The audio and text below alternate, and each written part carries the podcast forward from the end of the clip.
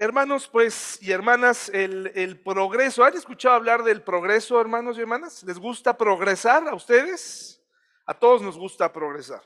El progreso es un movimiento hacia el logro de metas, objetivos y resultados esperados. Esta es una definición de Wikipedia, ¿no? De Internet. Ya hoy en día puedes encontrar este tipo de definiciones.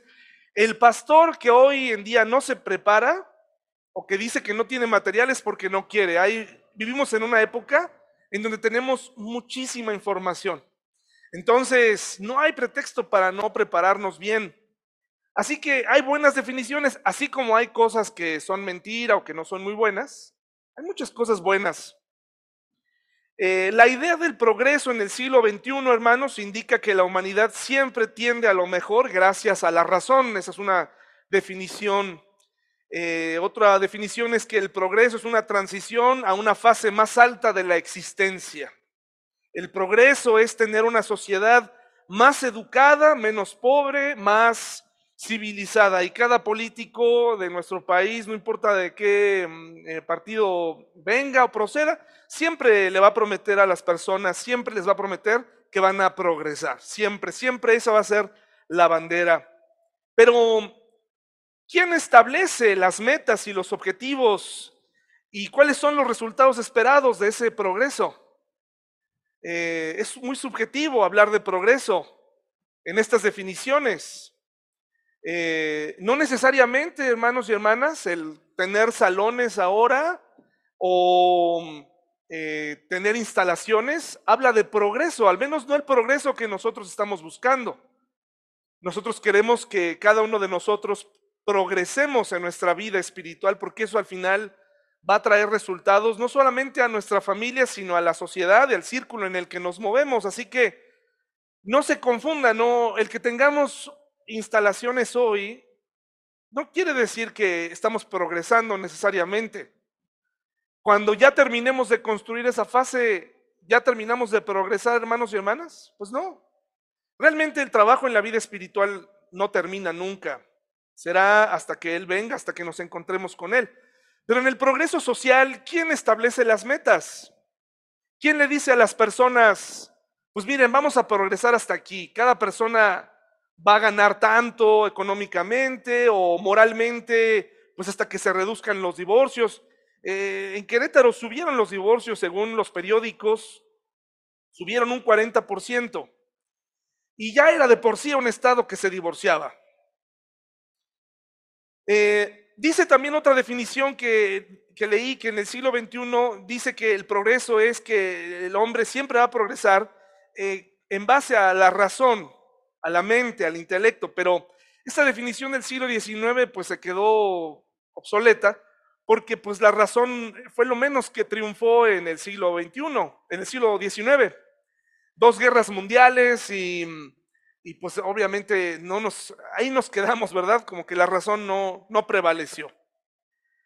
Eh, por otra parte, la definición filosófica de que el progreso es una fase más alta de la existencia, ¿de qué nos está hablando? Si se fijan, son conceptos donde pudiéramos perdernos en esta mañana. Yo pudiera hablarte de esa, esa fase más alta de la existencia y, y probablemente muchos aspiraríamos a esa fase, pero ¿cuál es esa fase? Allá afuera, las personas que, están progresando para llegar a una fase más alta, ¿qué significa? ¿Qué esperan? ¿Ser mejores personas? ¿Ser mejores padres? Eh, pero se dan cuenta, es muy subjetivo. Las personas eh, que, meditan mucho o que, o que, practican ciertos deportes que los orientan o los, o los orillan al crecimiento personal, se siguen divorciando y encuentran en su divorcio un progreso cuando dicen qué civilizados somos nos separamos y ahora tenemos un perro en común y nos llevamos súper bien, eh, no tuvimos hijos, qué inteligentes fuimos, eh, no le fallamos a nadie y ahora tenemos ahí un Doberman entre los dos que, que a veces nos turnamos, qué civilizados, qué, qué, progres, qué, progreso. Incluso hasta vamos a comer los cuatro ya, ¿no? Ya ahora este, vamos juntos. Somos muy, eh, muy, muy civilizados. Las parejas mutuas, eh, vamos a comer juntos. Creo que hasta ahora dicen estas parejas, somos, nos llevamos mejor. Somos mejores amigos. Es el progreso. están en una esfera más alta de la existencia, dicen ellos, ¿no? Porque ahora ya nos llevamos bien con quienes no pudimos estar casados, ahora ellos dicen, pero nos llevamos de lujo. Y cuando me dicen eso, yo digo, bueno, ¿y no pudiste haber practicado eso cuando era tu esposa, tu esposo? Es, es mi mejor amigo, dice ahora. Qué incongruente, qué, extraño. Pero ese es el concepto del, del progreso hoy en día. El día de hoy el mundo se encuentra más educado, hermanos, aunque no lo crean, más educado que antes. Se encuentra más informado o como usted quiera, más mal informado, pero aún así hay mucho, hay mucha información. Se encuentra más civilizado.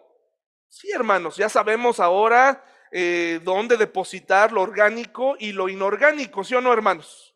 A veces a mí me cuesta un poco de trabajo saber dónde poner cierta basura, ¿no? A veces no sé dónde ponerla, pero después de un análisis de dos minutos frente al bote de basura indicado, pues defino ahí, ¿no? Ah, ah, bueno, eh, esta cáscara de plata no es inorgánica, pero, pero si le eché chocolate será ya eh, inorgánica o, o si va envuelta de unas, ¿qué será? Entonces tengo que separar y, y tengo compañeras de trabajo que ahí en el bote hemos tenido problemas, hermanos y hermanas, hemos tenido dificultades. Oye, se te fue un cubierto al, orgánico, ¿no? Y veo cómo realmente es una causa eh, social. Ya en la basura, hermanos, la persona que la recoge, que nos hace el favor de llevarse nuestros desechos, los echa todos al mismo lugar, pero mientras nosotros jugamos a lo inorgánico y lo inorgánico, lo cual está bien, ¿eh? No se vaya a ir nadie de la iglesia por eso. O sea, hacer, dividir la basura está bien. Pero a lo que voy es que la gente toma banderas que, pues, que no podemos discutirlas, ¿no? O sea, está bien. Vivimos en un mundo en donde eh, hay menos pobres, aunque no lo crea. Sí hay menos pobres. es decir, eh, no necesariamente en México, pero en el mundo, eh, muchos países se han civilizado, han crecido y no quiere decir que ya no hay pobreza. Pero a, diferencia de muchos años atrás, en el concepto de pobreza, pues bueno, ahí han avanzado algunos, eh, eh, un peldaño pequeño, un porcentaje pequeño. A lo que voy es que aun cuando todo esto se mejorara, aun cuando tuviéramos menos pobres, aun cuando todo esto fuera un mundo ideal, el problema moral, el progreso espiritual eh, va empeorando. Las naciones civilizadas, a quien se le haya ocurrido dividir el mundo en primer mundo y tercer mundo, saltándose el segundo, porque hay una clara división entre el primero y el tercero. O sea, ¿cómo vamos a llegar ahí si ni siquiera hay un segundo nivel? O al menos nunca se habla de ese segundo nivel. Y al menos los mexicanos, pues sí, quisiéramos llegar pero ayer platicaba con mi amiga en España y me decía que también allá tienen problemas de internet, también allá se roban el cable de cobre, hermanos. También allá se va la luz y, todo eso, pero esas divisiones son extrañas. Pero aun cuando esas, esos niveles se notaran en la vida, el nivel moral de las personas sigue estando cada, eso sí va cada vez peor, cada vez peor. La sociedad, hermanos y hermanas, está cada día más confundida que nunca y aún así aseguran estar caminando hacia el progreso. Probablemente tú sientes que estás progresando, pero en realidad no has avanzado mucho en tu vida espiritual. A lo mejor económicamente sí, pero en tu vida espiritual estás detenido desde hace algunos años. Este poema pequeño de Lord Byron dice, las espinas que he cosechado son del árbol que yo planté. Me han lastimado y yo sangré. Debería haber sabido qué fruto brotaría de tal semilla. La sociedad que hoy nos lastima es producto de las cosas que nosotros hemos ido sembrando. Ese árbol que sembramos y que ahora nos lastima es producto de las cosas que hemos creído. Y hoy no voy a hablar de la sociedad ni les voy a describir cómo está la cosa, porque cada uno de nosotros ya sabemos cómo está. Ya se entera usted en las noticias cada mañana de cómo están las cosas. Pero sí quiero hablarle de o advertirle que como cristiano no deberíamos estar confundidos. Tú y yo deberíamos saber hacia dónde vamos. La última vez que yo vi en un sitio de internet de un pastor que yo siempre admiré mucho, siempre corría hacia él cada vez que los demás pastores de mi congregación me fallaban, siempre corría hacia él. Era un lugar seguro, era un lugar como, como el, el exilio en Ecuador, ¿no? Huyes allá y no te pueden sacar de ahí. Y yo huía delante de él porque no pertenecía a ninguna compañerismo ni convención, no tenía denominación. Sus predicaciones siempre me alentaban y quiero que sepa que francamente eso es lo que busco hacer aquí. Que la gente que es lastimada, aunque no se congregue aquí, pueda encontrar eso, ¿no? Un día aliento para, aunque se regrese a su iglesia, pueda ser restaurado. No necesariamente que se quede, porque esa no es nuestra intención, quitarle gente a las demás iglesias. Pero en las iglesias ocurren cosas y aunque yo he tratado de que esas cosas no ocurran aquí, no lo puedo evitar. Yo no soy Dios. Pero sí he tratado de que sea un ambiente así, donde la gente pueda venir y sentarse y pueda, podamos platicar y alentarle. Pero una vez a este pastor eh, se le ocurrió que era buena idea meterse al cauce del progreso, hermanos y hermanas. De tal manera que en su página de internet puso Iglesia Cristiana Liberal y Progresista. Al principio yo, eh, cuando lo leí, dije, bueno, es que a él le voy a pasar todo. Si él me dice, ah, no importa, yo le voy a creer a él, pero cuando empecé a escuchar cómo todo cambió, cómo se empezó a encauzar ahí, ¿saben a qué lo llevó su progreso, hermanos? Perdió su iglesia, perdió su matrimonio y perdió su familia. Porque hay una línea muy delgada entre ser liberal y progresista y abrirle la puerta a todo mundo, a todas las áreas del progreso. Hay una línea bien delgada. Cuando tú te permites como pastor o te permites como cristiano ciertas cosas y cruzas esa línea, se acaba todo. El progreso toma tus cosas. Si no lo sabía, las propiedades de las ARs en México no son propiedades de la iglesia, de la iglesia que las construye, ¿sí sabía? Son propiedad del Estado. Al menos eso es hasta donde yo sabía. Si la ley ha cambiado no lo sé, pero hasta donde yo sé, cualquier AR en México, las propiedades de una AR son del Estado. Ellos un día pueden decir, me las quedo. Nosotros no somos AR, somos una asociación civil. Pero eso es algo que ocurre. Pues así ocurre con el progreso. Cuando tú le das entrada al progreso, un día el progreso va a reclamar lo que es suyo. No puedes estar a medias con el progreso. El progreso te toma y te mete en el caos y no te puedes detener. Por ejemplo, el pensamiento progresista se encuentra representado actualmente, al menos en este lado del mundo, por lo siguiente. Derechos. El progreso lucha a favor de los derechos. ¿Y tenemos algo mal? ¿Algo en contra de los derechos? No. ¿Te gusta tener derecho a estar aquí, derecho a congregarte, derecho a la educación, todo eso que dice la Constitución? Sí nos gusta. El problema es que detrás de todo esto que les voy a leer, que muchas cosas son buenas, hay pequeñas minorías que están tratando de buscar provecho y que los políticos quieren escuchar para que sientan o para poder ganar de minoría en minoría el poder. Es muy pocas, son muy pocos los gobernantes y son muy pocas las personas, son muy pocos los luchadores sociales que verdaderamente luchan por causas justas, que no sean egoístas o que no les convengan a ellos mismos. Son muy pocos. No digo que no los haya. Por ejemplo, derechos para las mujeres, derechos por la igualdad. ¿Tenemos algún problema con eso? No. Por eso es que desde que empezó a surgir esto, tal vez lo tuve que haber hecho antes, pero yo no me había dado cuenta del machismo que había en las iglesias. Y no necesariamente porque una mujer no predique, sencillamente porque es verdad, era, era, eran destinadas a las clases de escuela dominical y ya. Y no es un trabajo malo, es un trabajo muy bueno. Pero es decir, se nos olvidaba tomarlas en cuenta en muchas cosas, incluso en el lenguaje. Por eso yo no tengo problema en decir hermanas y hermanos, aunque me tome más tiempo. No hay problema. Creo que tienen razón en ese sentido. Creo que podemos decir eso y podemos eh, darles entrada y mucho más y todo lo que venga. Que tengan mejores salarios. Claro que sí. Más oportunidades. En lugares donde he trabajado, hermanos, el acoso sexual es increíble. Es, es insoportable para las mujeres.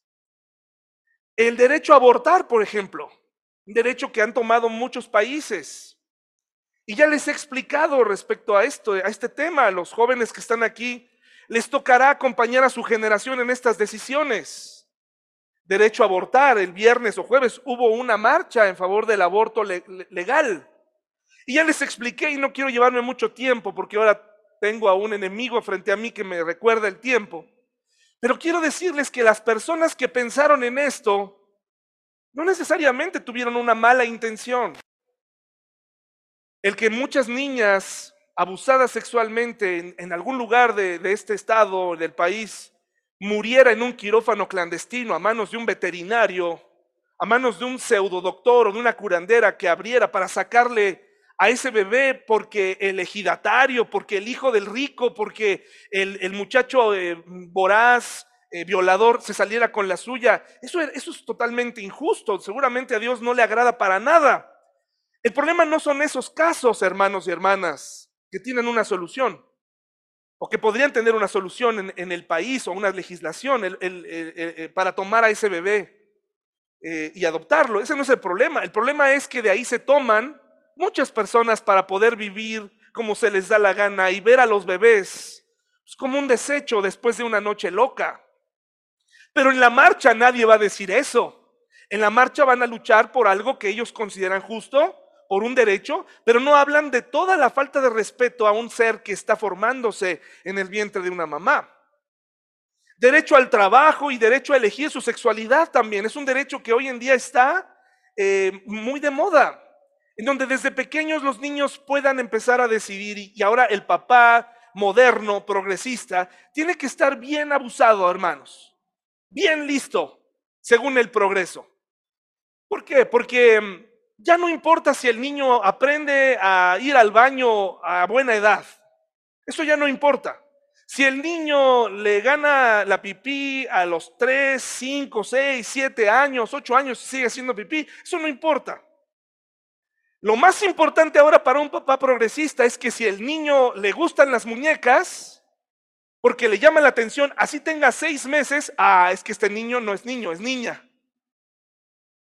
Ese es el progreso.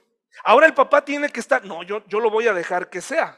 Yo lo voy a dejar que crezca rumbo a esa decisión, que tome su propia decisión, pero otras decisiones donde yo tengo que hacer como padre, que aprenda ciertas cosas mucho más importantes, no las queremos hacer. Pero como en una reunión de mujeres, eh, de sociedad, o en algún grupo, eh, o en TikTok, o un youtuber, o un cantante, eh, está enseñando esto, las mujeres y los hombres decidimos hacerle caso a esos influencers.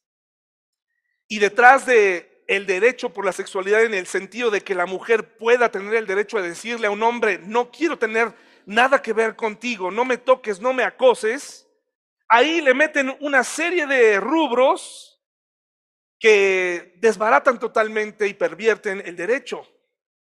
¿Por qué? Porque todo esto, hermanos y hermanas, hay unas, hay leyes morales superiores establecidas.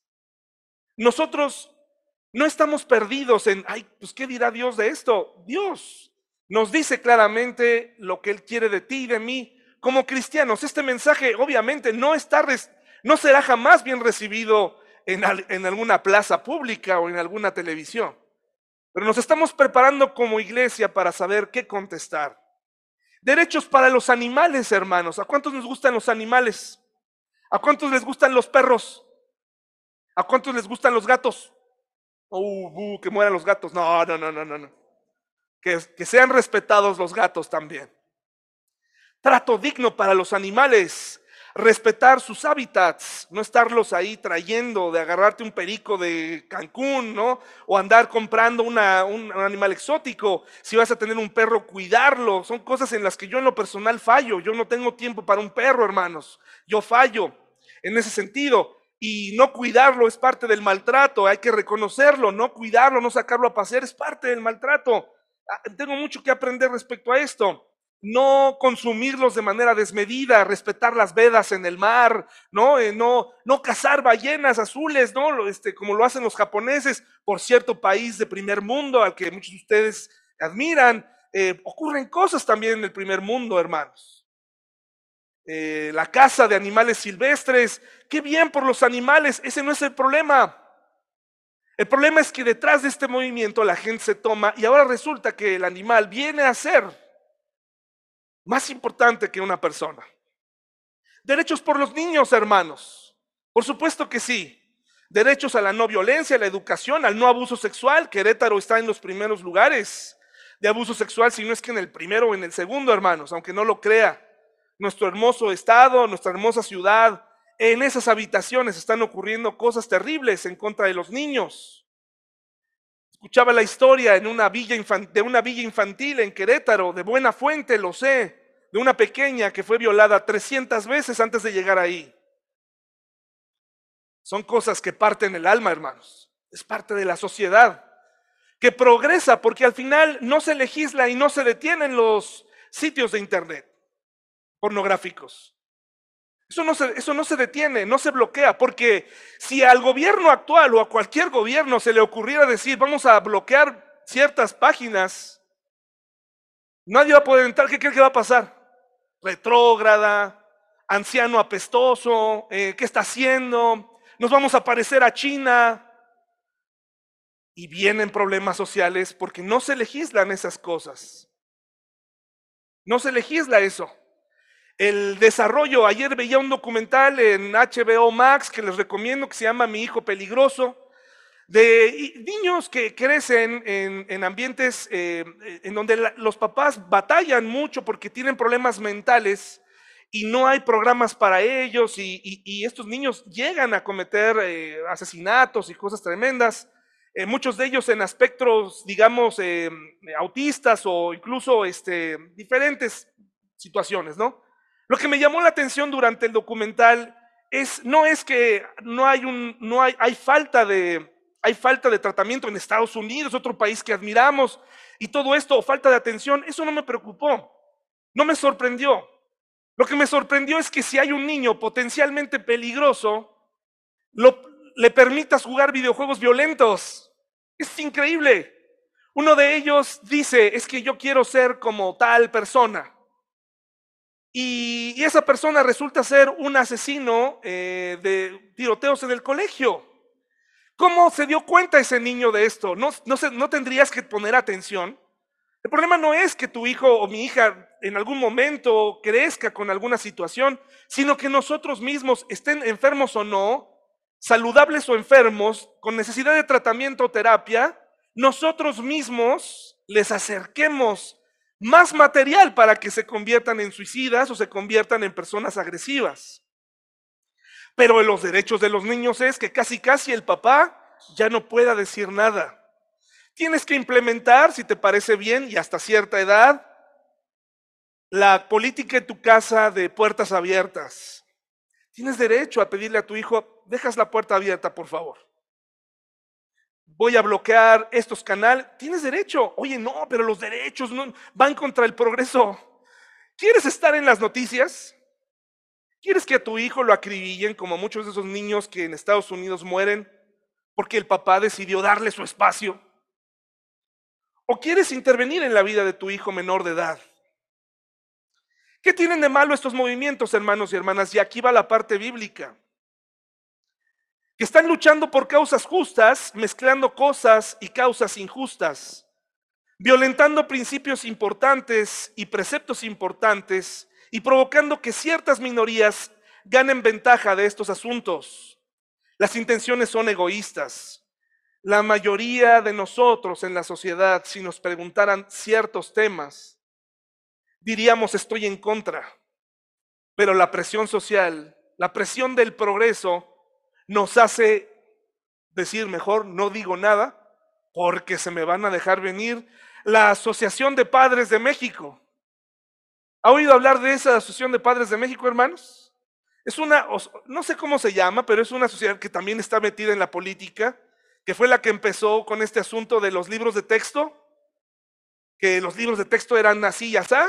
Bueno, estos papás pues yo cuando escuché por primera vez dije, oye, qué, buena onda que hay un organismo de padres de familia nacional en defensa de la familia.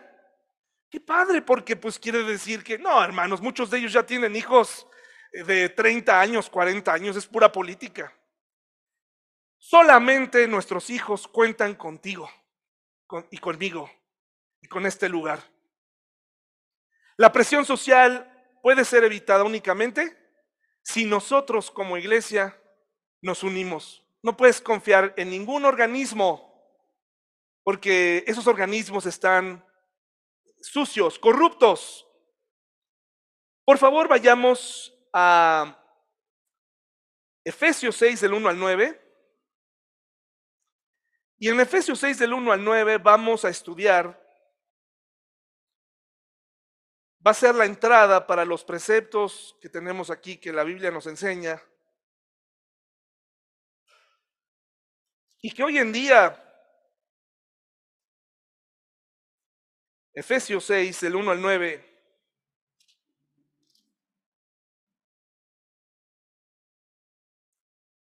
te preguntas, bueno, pero ¿cómo le hago como papá? ¿Cómo le hago como hijo? Porque está muy difícil afuera. Afuera las cosas están bien duras. Yo los he escuchado hablar. Sí, hermanos, sí están difíciles, pero tenemos lo que muchos papás no tienen. Mira, tú tienes la Biblia. Algunos de ustedes todavía tienen a su matrimonio. Y además tienes a la iglesia. Entre más faltes a la iglesia, entre más te alejes de la iglesia, más aislado y más solo te vas a sentir y menos vas a poder luchar, ya sea como joven, como adulto, como padre, como abuelo. La iglesia es una buena idea de Dios. Mira lo que dice Efesios 6 del 1 al 9. Hijos, obedezcan a sus padres porque ustedes pertenecen al Señor, pues esto es lo correcto. ¿Ya lo escucharon bien, chicos?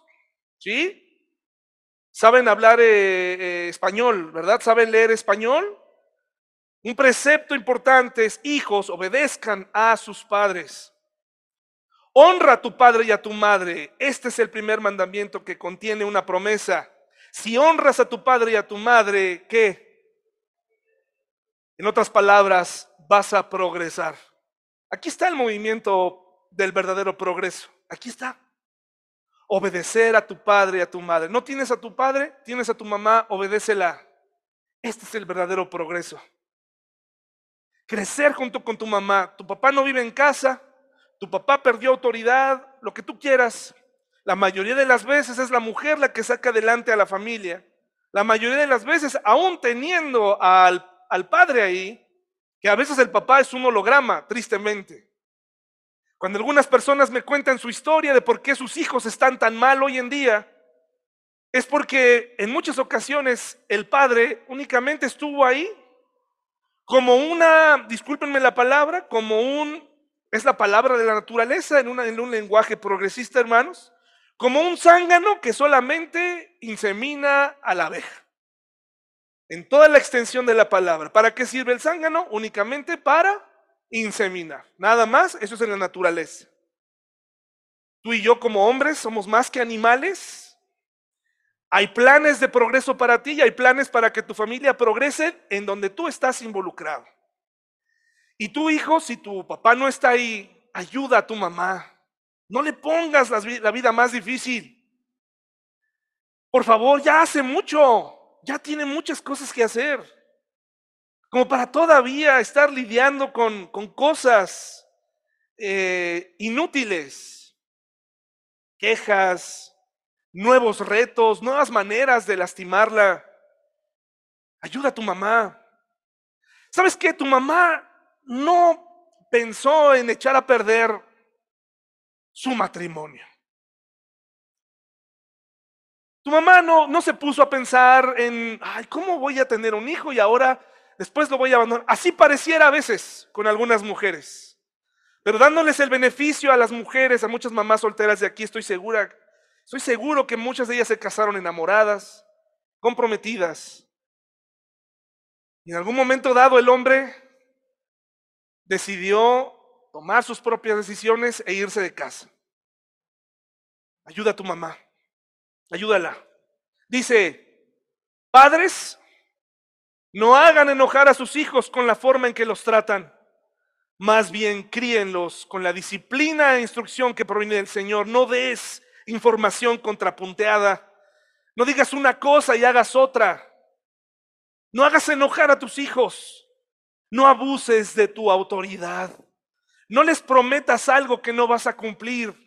No les, no les señales hacia el progreso eh, eh, económico mediante viajes, gastos, compras. Porque te voy a decir algo, si no te has dado cuenta, a menos que seas hijo de alguien muy rico, en este país es muy complicado progresar. Y no me vas a dejar mentir, muchos de los que han progresado tienen que recurrir a ciertas cosas. Algunas lo han hecho con el, sudor de su frente, pero tampoco se las ponen fácil, ¿eh? El gobierno y que los impuestos y que esto y aquello se complica.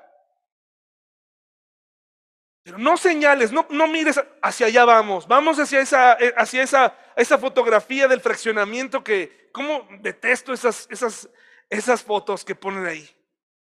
Donde tus sueños son posibles. Irtilaquia. Nombres así que... Tilapia. Es un pescado, ¿no? Tilapia. Donde donde todo sucederá. Y una foto de unos niños rubios, rubios todos, un papá apretando el bíceps, una mamá que se ve que nunca va a hacer nada por ellos, nunca va, nunca va a cocinar, nunca va a prepararles nada. Y el papá siempre va a andar de coqueto con la vecina, pero ahí está la foto. Y los pobres niños así corriendo, todos juntos. Yo nunca he salido al parque, hermanos, a correr, a perseguir a mis hijas. Pero eso es lo que señala el progreso. Hacia allá vamos. No, hermanos, no, no vamos hacia allá. Señálales, mira, vamos hacia, el, vamos, hacia el Señor con lo que tenemos. Nos esforzamos tu mamá y yo, algunas trabajan, algunas no trabajan. Vamos hacia allá juntos. Padres, no hagan enojar a sus hijos. No les, por favor, Acuérdate que son adolescentes. Háblales de acuerdo a eso. Que ya salió mal combinado. Que ya salió con que le gusta esto y aquello. Por favor, tranquilo, es adolescente. Esa etapa terminará. Ayúdalo. Uy, mira cómo vas vestido. Pareces cholo. Híjole, no, hombre. Y además escogen una cosa que es súper humillante, ¿no? Uy, que pareces borracho. Pareces borracho. Ay, no, pues nunca he probado el alcohol, ni siquiera me gusta. ¿Por qué me dices borracho?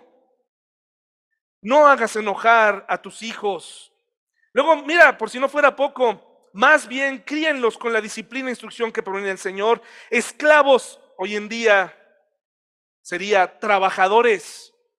Obedezcan a sus jefes terrenales. ¿Cómo? con profundo respeto, te pidieron llegar 7.30. No, yo no puedo. Yo llego a las 8. No puedo. Ya mi jefe es muy pesado, ya no lo soporto, me voy a poner a hablar mal de él, lo voy a empezar acá para que me lo corran o para, para, eh, no voy a hacer lo que me corresponde, hermanos. Esto no es progreso cristiano. El progreso cristiano está en esta página, o parte de él. Obedecer, aunque mi jefe no sea el más agradable, Sírvalos con sinceridad, tal como servirían a Cristo. Yo no sé de construcción. Yo no soy perito. En obras pasadas me he dado cuenta porque uno dice una cosa y luego el otro dice otra. Y resulta que no, te pusieron este material así porque no era ese material. Este es más barato. Si dices, no puede ser. ¿Cómo? Hacer lo que hacemos, hermanos, lo hacemos para Cristo. Y sígalo leyendo en casa. Progreso. Tres conceptos progresistas que ya ha adoptado el cristiano hoy en día. Número uno, la vida sexual debe ser libre. Por eso tiene que, podemos hacer con ella lo que queramos. Lo que hagamos en secreto se debe quedar ahí. No, hermanos. Vayamos a Levítico 18, por favor.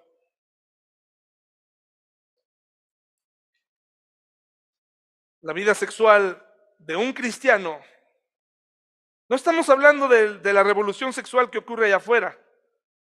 Estamos hablando de nosotros y de nuestros hijos y de nuestras relaciones personales. Estamos hablando de, tú y yo y cómo nos vemos.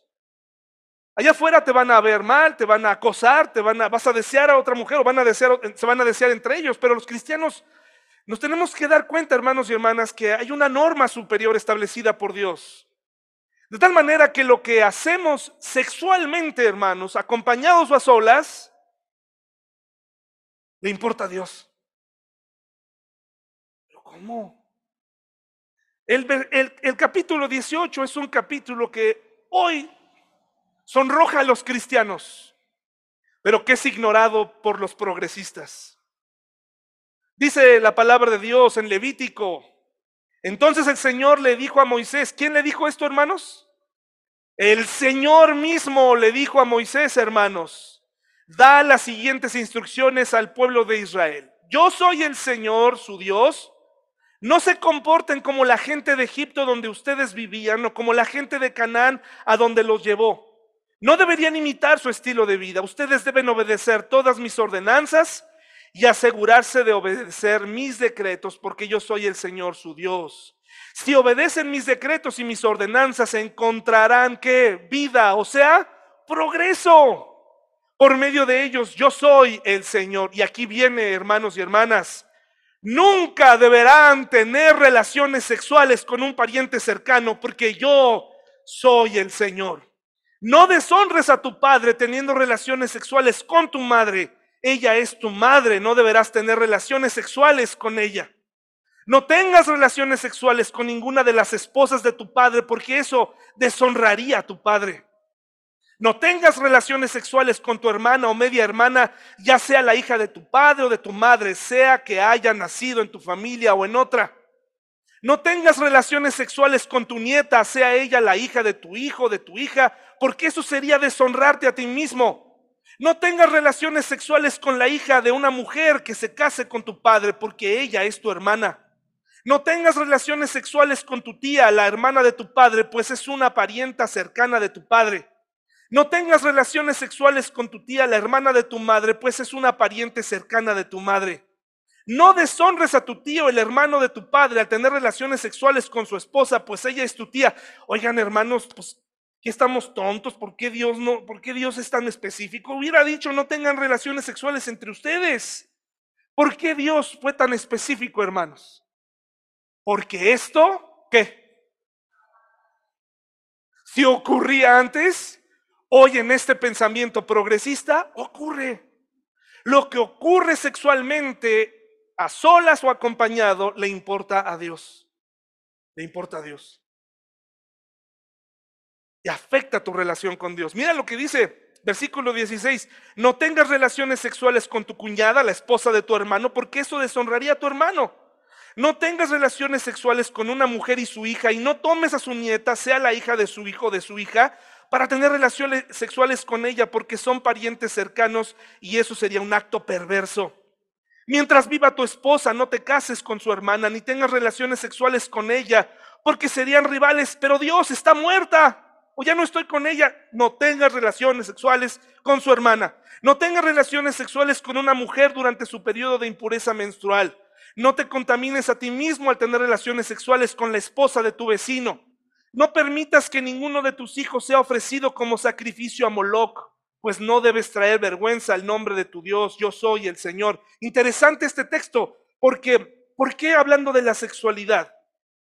Viene el ofrecimiento de, un sacrificio de un niño a un Dios que las tenazas se calentaban eh, al, rojo vivo y se ponía al bebé y moría llorando. Estoy seguro, hermanos, que involucraba una violación previa. ¿Qué temas tan fuertes para un domingo en la mañana? Hermanos y hermanas, tus hijos ya han escuchado esto antes. Y aquí no va a ser el pretexto, es que en la iglesia no nos dijeron, sí, hoy te lo estoy diciendo, el Señor nos lo está repitiendo hoy. Lo que tú haces sexualmente hablando afecta tu relación con Dios. No practiques la homosexualidad al tener relaciones sexuales con un hombre como si fuera una mujer. Es un pecado detestable. Un hombre no debe contaminarse a sí mismo al tener sexo con un animal.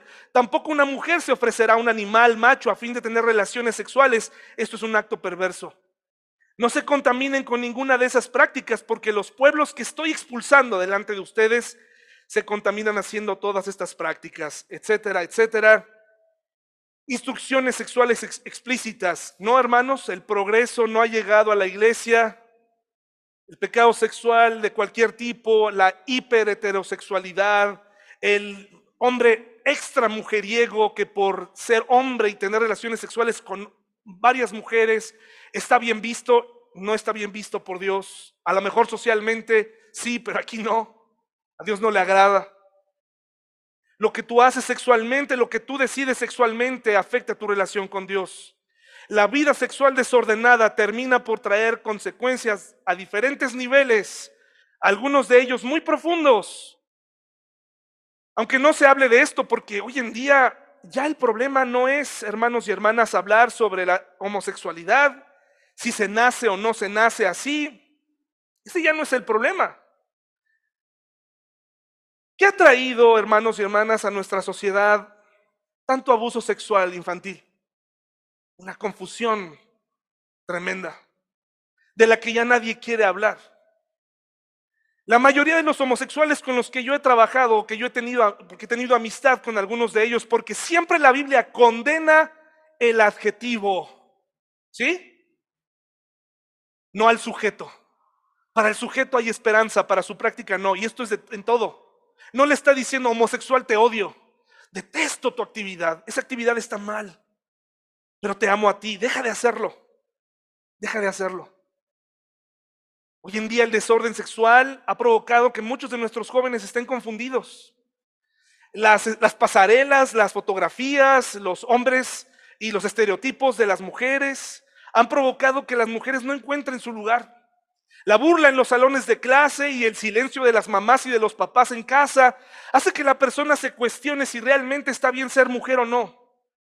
Este pensamiento del matrimonio y la familia heterosexual, hombre y mujer, con todas las fallas que represente, es una enseñanza que Jesús mismo reafirmó cuando habló de esto y le preguntaron qué pasaría si en el cielo, de quién sería la esposa si una persona se casaba en la tierra y Dios le dijo, ay, de veras que Jesús les dijo, ¿qué cosas están pensando? Pero les contestó y le dijo, por eso Dios dijo, y serán una sola carne, hombre y mujer, etcétera.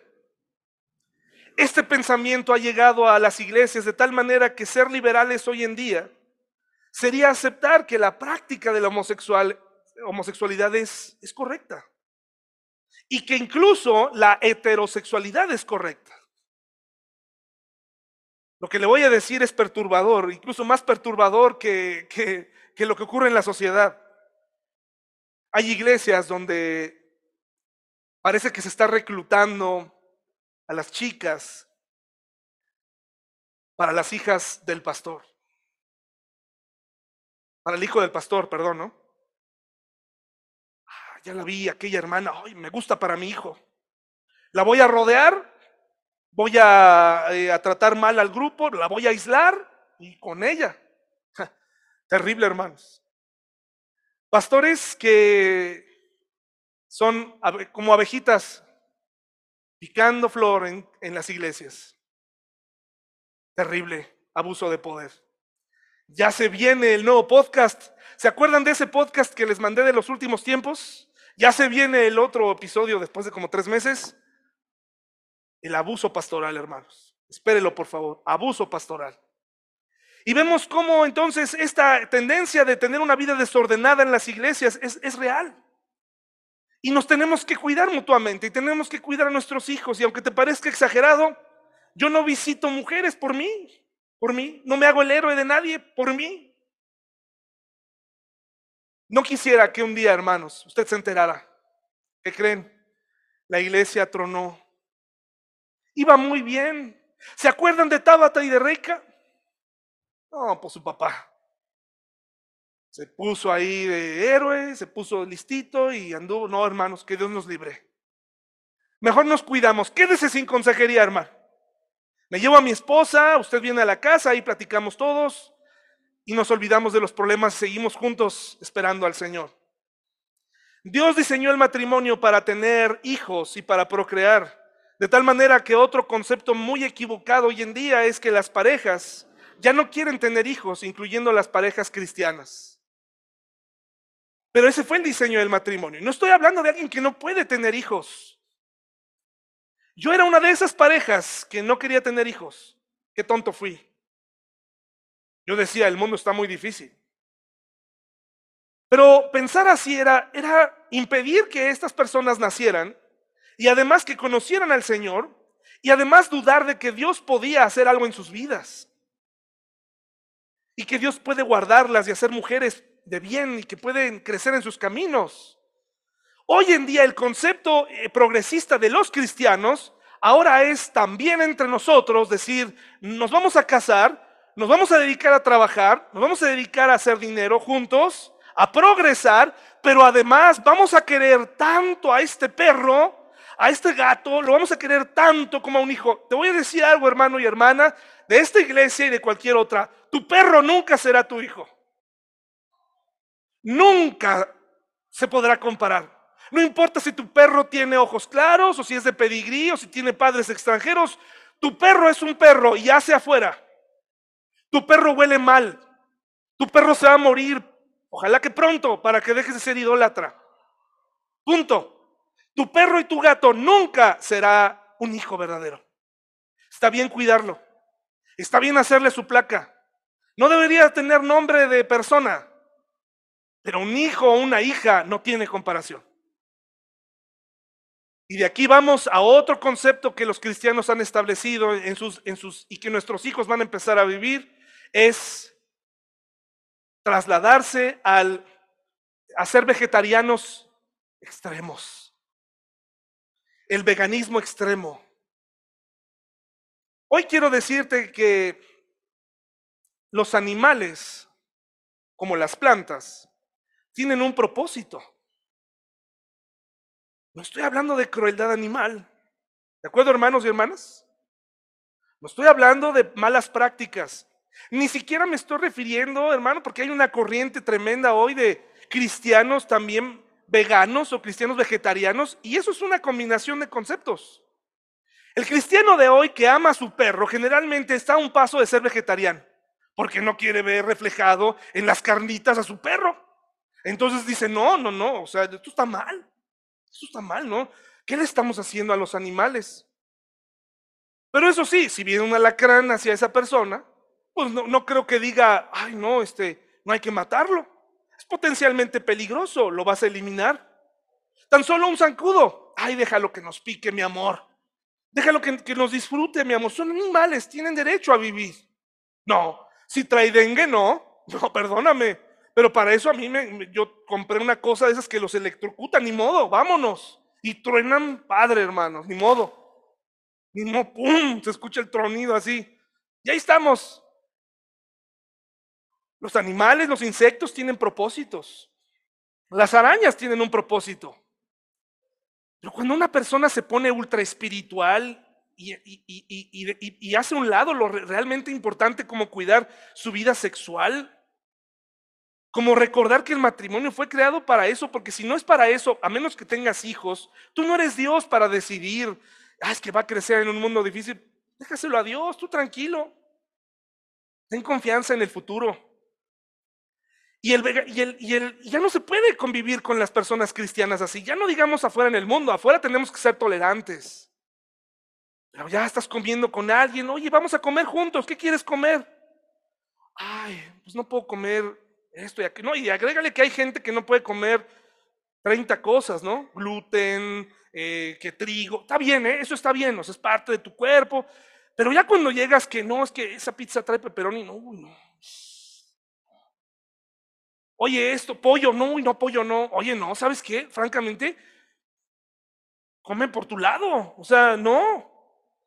La gente se vuelve, y los cristianos se vuelven, toman movimientos que les roban la paz de una forma terrible.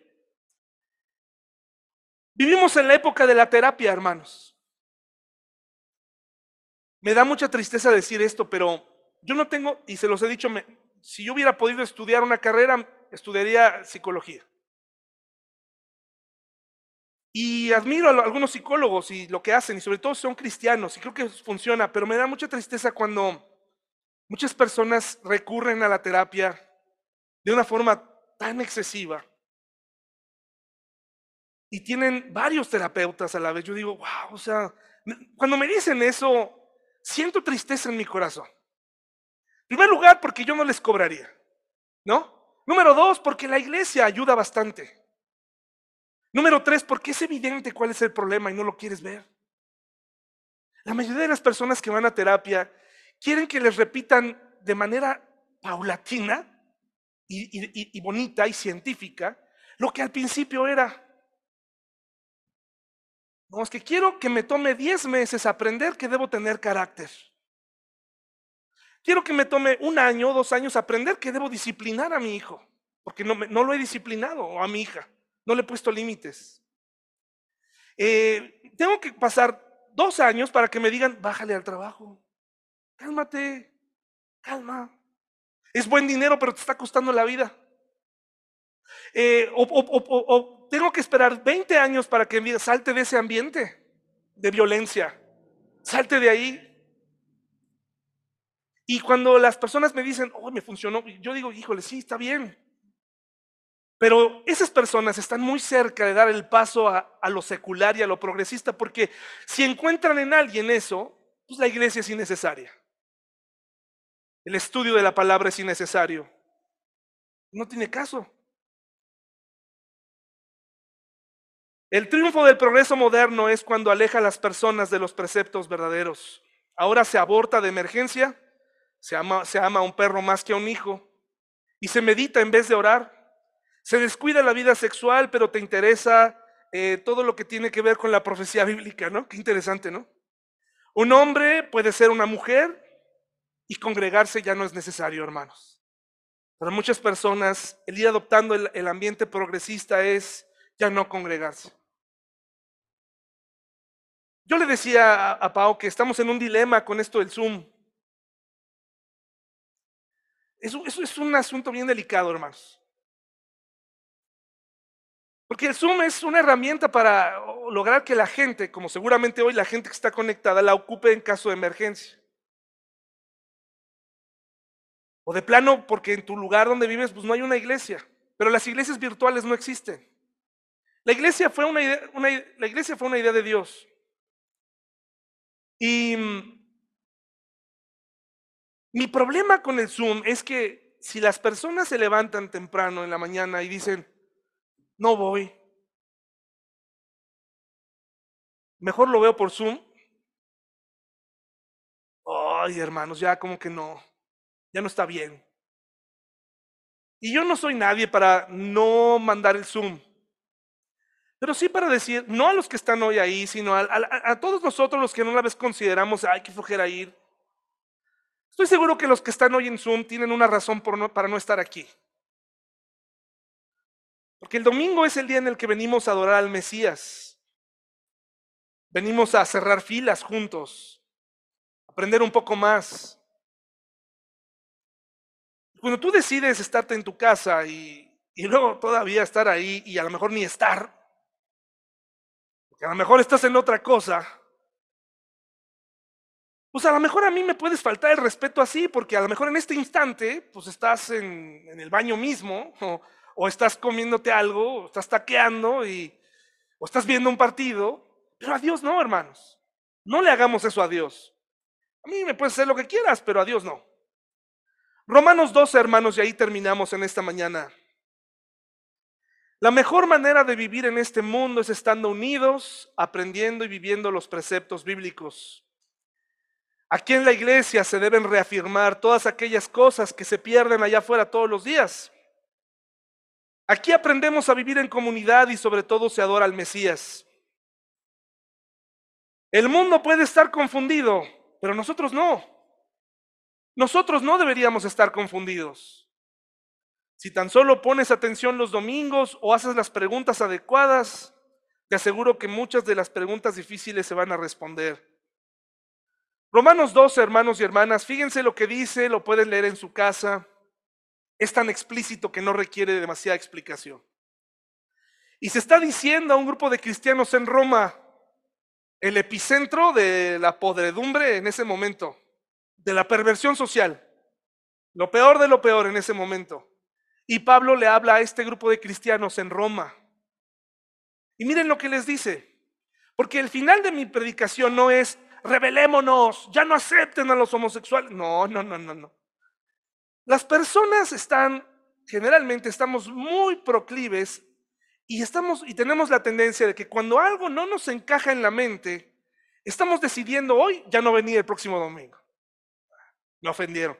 Porque quisiste escuchar lo que querías escuchar. Finalmente se dijo lo que no querías escuchar y por eso ya el próximo domingo no estarás aquí. No, tranquilo, tranquila. Esta no es una rebelión en contra de la sociedad. Es más bien una preparación para aprender a vivir entre ellos y Romanos 12 nos dice cómo.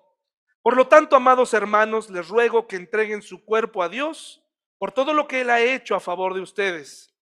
Romanos 12. Que sea un sacrificio vivo y santo, la clase de sacrificio que a Él le agrada. Esa es la verdadera forma de adorarlo.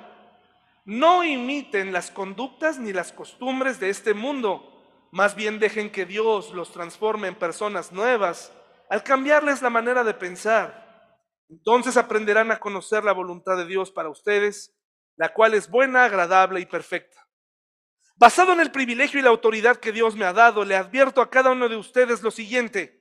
Ninguno se crea mejor de lo que realmente es. Entonces, cuando hablamos de esto, no es que salimos de aquí sintiéndonos superiores a la sociedad. Nada de eso. Dice, sean realistas al evaluarse a ustedes mismos. Háganlo según la medida de fe que Dios les haya dado Así como nuestro cuerpo tiene muchas partes y cada parte tiene una función específica, el cuerpo de Cristo también. Nosotros somos las diversas partes de un solo cuerpo y nos pertenecemos unos a otros. Dios en su gracia nos ha dado dones diferentes para hacer bien determinadas cosas. Por lo tanto, si Dios te dio la capacidad de profetizar, habla con toda la fe que Dios te haya concedido. Si tu don es servir a otros, sírvelos bien. Si eres maestro, ¿qué cosa, hermanos? Enseña bien. Si tu don consiste en animar a otros, anímalos. Si tu don es dar, hazlo con generosidad. Si Dios te ha dado la capacidad de liderar, toma la responsabilidad en serio. Y si tienes el don de mostrar bondad a otros, hazlo con gusto.